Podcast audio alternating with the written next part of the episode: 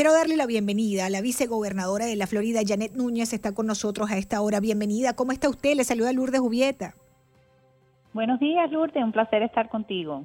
Bueno, hoy tengo dos temas este, eh, que quisiera tocar con usted, eh, vicegobernadora, y quiero empezar con este puntualmente, de esta iniciativa eh, adelante de, del Comité Nacional Demócrata, que nos recuerda tanto, tanto, tanto a el régimen cubano y a las dictaduras de América Latina, porque ha sido utilizado esa palabra para, para definir lo que han sido sus gestiones. ¿Cómo le parece a usted esta, esta iniciativa?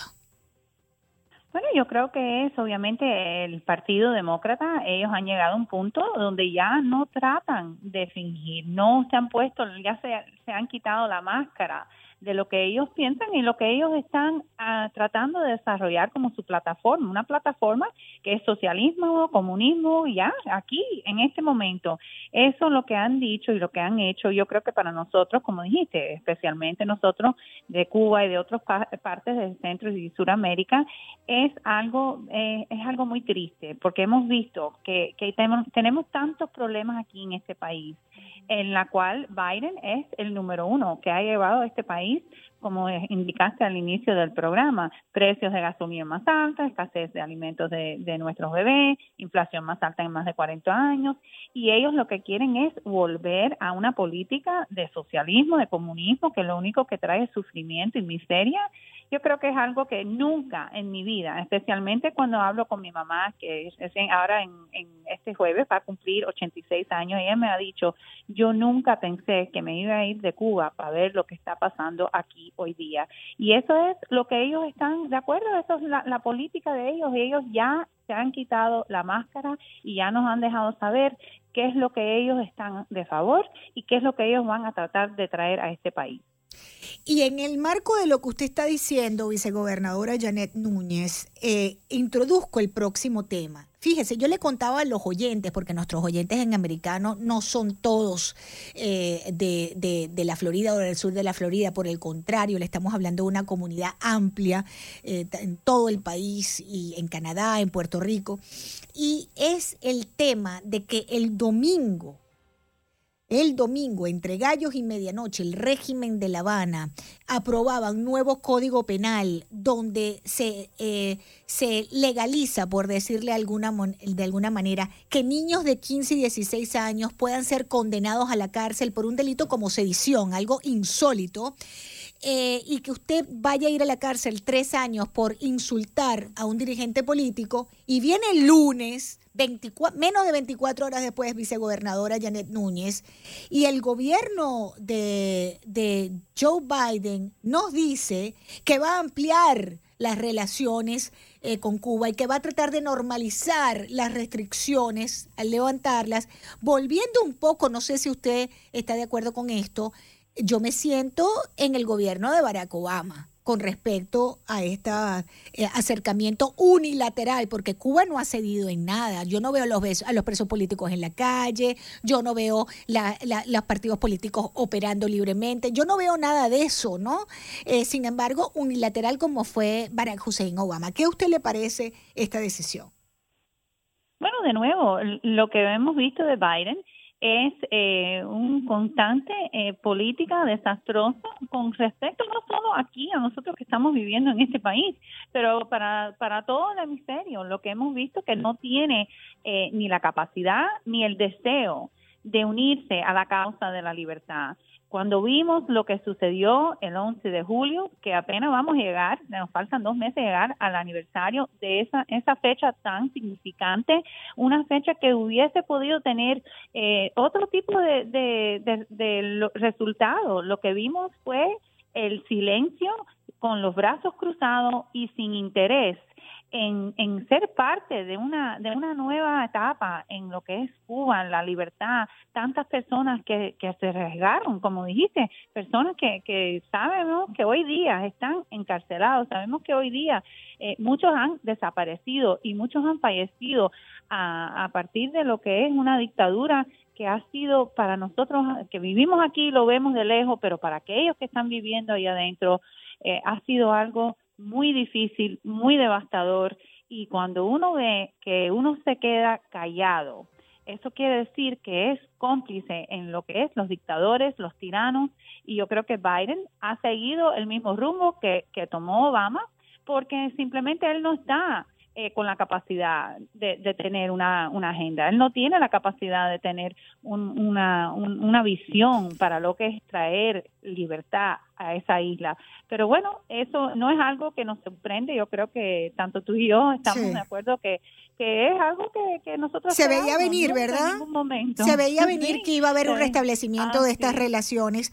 Ahora fíjese, el senador Marco Rubio junto al senador Rick Scott, Jim Risch, Bill Cassidy, Ted Cruz, Mario Díaz Valar, Michael McCall, Mark Green, María Elvira Salazar, Carlos Jiménez, han hecho una declaración importante, amigos oyentes, eh, sobre esta situación en Cuba, ¿no? Y ellos finalizan este... Eh, documento que me hacen llegar en este momento, donde señalan las repetidas concesiones de la administración Biden a la dictadura cubana son una traición al compromiso de nuestra nación con los derechos humanos y la libertad y con el pueblo cubano que lucha por una transición democrática. Em, ¿Qué se puede hacer ahora frente a esto? ¿Qué posibilidades quedan frente a esto? La comunidad está muy molesta por estas, este nuevo acercamiento, eh, eh, digamos, eh, hacia la dictadura, nuevamente unilateral porque el levantamiento de sanciones, el relajamiento de, condiciones a la dictadura debería estar sustentado sobre eh, una negociación que ampliara ¿no? La, algunos espacios democráticos, por lo menos dentro de la isla, vicegobernadora, y aquí no vemos nada de eso. Sí, y bueno, yo quiero aclarar a todos que estén escuchando que el gobernador y yo tenemos un compromiso muy firme con lo que es la libertad, especialmente y en particular con respecto a Cuba, Venezuela, Nicaragua, todas las áreas que sabemos muy bien que hay tantas personas de esos países que son parte de nuestra comunidad en el sur y en, en todas partes de la Florida. Yo creo que cuando vimos lo que sucedió hace poco, cuando la administración de Biden bajo unas negociaciones secretas, trató de buscar la manera de comprar petróleo de Venezuela. Eh, yo creo que eso fue una reacción muy violenta de parte de, nosotros que estamos aquí, que lo estamos viviendo, lo estamos sintiendo, y yo creo que esa reacción eh, causó por lo menos una pausa. Y yo creo que nuestros líderes en el Congreso, que han hecho un trabajo estupendo, una labor espectacular, yo creo que ellos tienen que seguir eh, eh, eh, lo que es esa reacción. No podemos quedarnos callados porque lo, que hemos visto es que esta, esta administración, este presidente no tiene la más mínima, en los más mínimos deseos de entrar en lo que es una, una etapa de buscar la manera de traer libertad, democracia, de enfocarse en lo que es los derechos humanos. Y a los efectos, vicegobernadora, y a los efectos de los de Estados Unidos, ¿qué beneficio trae esta apertura hacia Cuba a los intereses de Estados Unidos? Porque es que esta, esta administración es hacia afuera, pero hacia adentro. Mire, en este momento, en este momento, mientras usted y yo estamos hablando, esta administración está mandando soldados a Somalia. A Somalia, eh, vicegobernadora, está enviando cientos de soldados a, Somalia para luchar contra el grupo yihadista Al-Shabaab. La guerra en Ucrania, esta administración no habla de detener la guerra, habla de financiar la guerra en medio de esta situación económica que tenemos en este país, vicegobernadora. Sí, y de verdad que nos están trayendo hasta el punto que las personas están arrodilladas, ya no pueden más, no pueden soportar más, ya no pueden lo que es el, el precio en, lo, eh, en la gasolinera, lo que cuando uno va a comprar en el supermercado. Yo conozco tantas personas que han dicho, Dios mío, ¿hasta cuándo vamos a poder aguantar aquí? Las personas que, que tal vez no eran republicanos, se están cambiando de partido, se están cambiando eh, y están se están dando de cuenta que lo único que hacen los demócratas es prometer, gastar dinero, financiar guerra y en fin de cuentas no hacen nada para beneficiar a nosotros, los que estamos viviendo aquí, los que estamos trabajando duro día tras día, los que estamos sacrificando. Yo creo que los que van a, pagar las consecuencias, lamentablemente, lunes son nuestros hijos y nuestros nietos. Sí, claro, que nos están endeudando a los hijos y a los nietos, porque este dinero no, ya no es ni siquiera el del, como, como, como sabemos, sabemos perfectamente no hay dinero del gobierno, hay dinero de los contribuyentes, pero este que están votando a mano llena es dinero prestado, es inorgánico, es dinero que se le debe a China, por ejemplo, por citar algo, vicegobernadora. Mire, y usted ahora que mencionaba esto, hoy tenemos un nuevo récord, amigos oyentes de americanos y vicegobernadora Janet Núñez.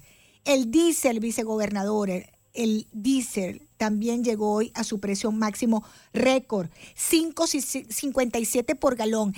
Vicegobernadora, este es el combustible del trabajador, del camionero, del de la empresita, del, del negocio, del, de y de los grandes negocios también, de las grandes eh, fábricas, de las, que, de las, de las grandes eh, empresas de transporte.